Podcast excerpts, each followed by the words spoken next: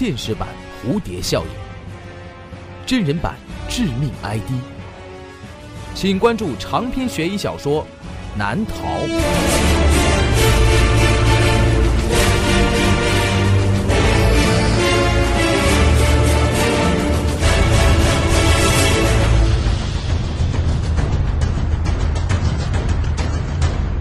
当当、京东、淘宝网上书店均有销售。在卓凡社区的门口有一个很简陋的旋转木马，说是旋转木马，其实就是一个锈迹斑斑的青色大转盘，那是他小时候的最爱。现在看到，当时快活的感觉还会在心里环绕。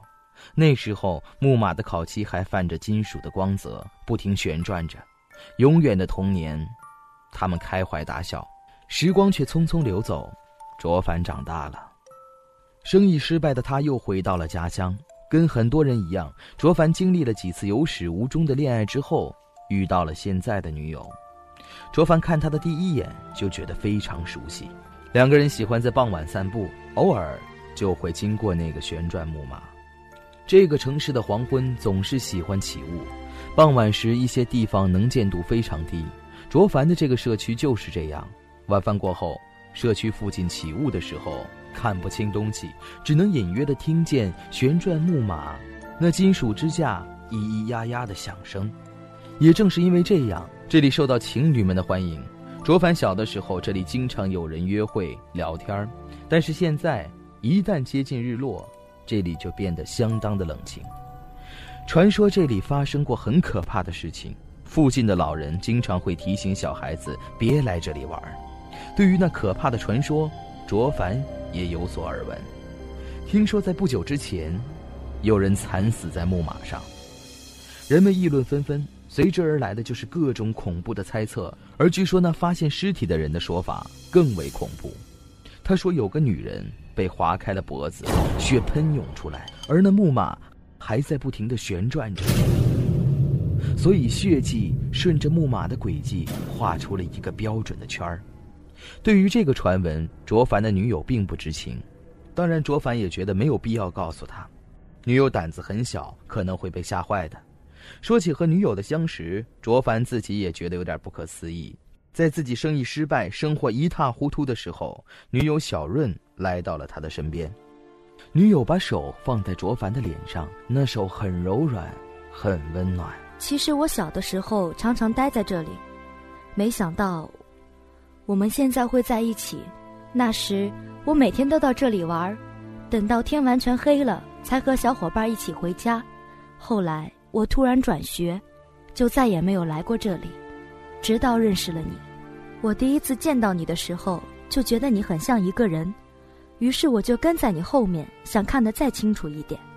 其实我知道，你也在悄悄地打量着我。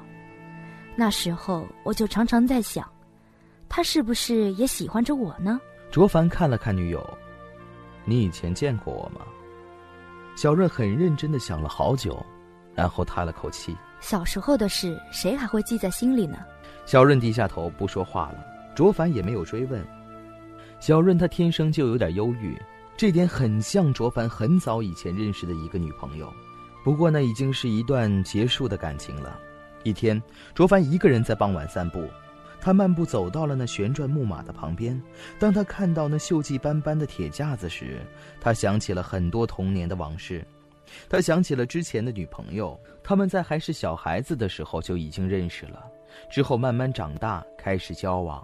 这木马给他留下了很多的回忆。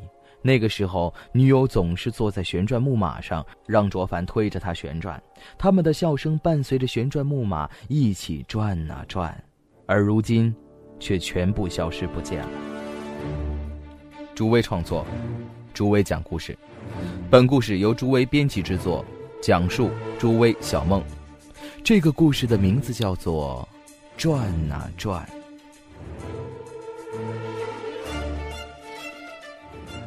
卓凡叹了口气，转身离开。没走几步，他突然间听到一个很熟悉的声音，他停下了脚步。那是生锈的金属通过摩擦发出的吱吱呀呀的声音，就来自卓凡的背后，来自那个旋转木马。卓凡回过头，他看到木马旋转着，有个影子推动着他，那是一个非常模糊的影子，是一个小孩子的身影，穿着白 T 恤、深蓝色的短裤，还有一个小水壶。他吃力着推动着木马，然后追上去，爬上座位。可是因为力气太小，所以木马转得很慢。卓凡走了过去，他想看看到底是怎么回事那小孩子发现卓凡的靠近，一溜烟的跑了，站在远处望着自己。奇怪的是，卓凡觉得这个小孩让他非常的熟悉。走近一点他才发现木马上原来坐着一个女人，长长的头发遮住了脸。对不起，那女人叫住了卓凡。然后他缓缓地抬起头，天哪！卓凡看到那个女人的咽喉被某种钝器划得稀烂，而且裂开的口子，鼓鼓地喷着鲜血。此时，那木马飞快地旋转了起来，那个女人喉咙里淌出的血顺着旋转的方向喷洒着，到处都是，还溅了卓凡一身一脸。卓凡不知道是怎么跑回家的，只知道他回到家里，马上冲进卧室。大口大口喘着粗气，然后他跑到了洗手间，他想把脸上的血洗去，但是他看到镜子里的他，身上、脸上除了浸透的汗水之外，什么也没有。真是怪了，难道刚才看到的一切都是幻觉？卓凡觉得很不可思议，但是又找不到合理的解释。接下来的日子，他恢复的很快。同样，他并没有把这件事情告诉给女友，毕竟现实生活中有更多令人烦恼的东西。晚餐还是简单的泡菜加稀饭，这让人感觉很疲倦，所以他们还是会出去散步。每次经过木马附近的时候，卓凡都会刻意的离得远一点儿，可是他的女友却不自觉地往那边张望。最近女友显得很憔悴，毕竟生活艰苦，时间长了。就会让人打不起精神，但是小润还是愿意陪在卓凡的身边，这让人很感动，同时也很悲哀。也许只有在孩子的世界里，他们才会不为任何条件陪着谁快乐的度过。一天，卓凡陪着女友小润散步，他们来到了那个旋转木马的附近。卓凡开始有点紧张了，上次发生的事情仍历历在目，于是他站在原地不动。你怎么了？小润突然间问道。呃。没什么，我们还是赶紧回去吧，我有点累了。那你陪我坐一会儿吧。说完，小润径直的走向了那旋转木马，他找了其中一个空位坐了下来。他抬起手招呼卓凡过来。卓凡虽然有点害怕，但是还是过去了。他走到旋转木马旁边，用力一推，那旋转木马发出吱呀吱呀的响声，迅速的转了起来。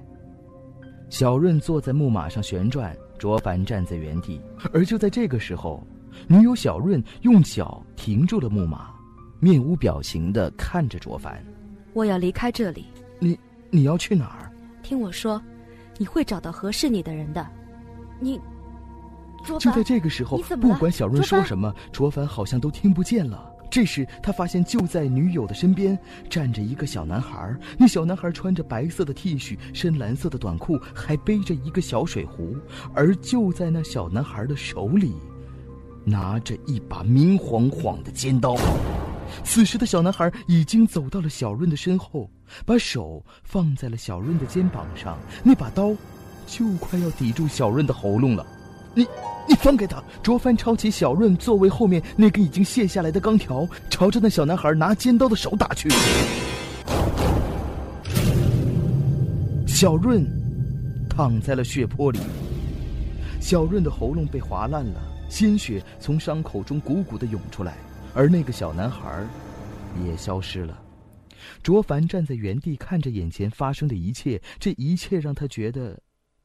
觉得有点熟悉，他走进了那个旋转木马，他终于明白了，他所看到的那个小男孩，只是个幻觉，是幻觉中的自己，就跟他杀死另外一个女孩时所看到的那个男孩一样。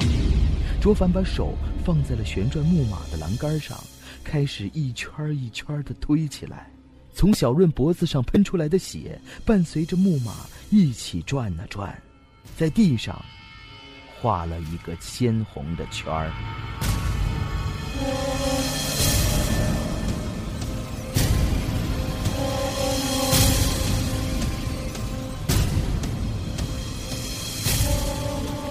好了，这就是我为您讲述的转呐转的故事。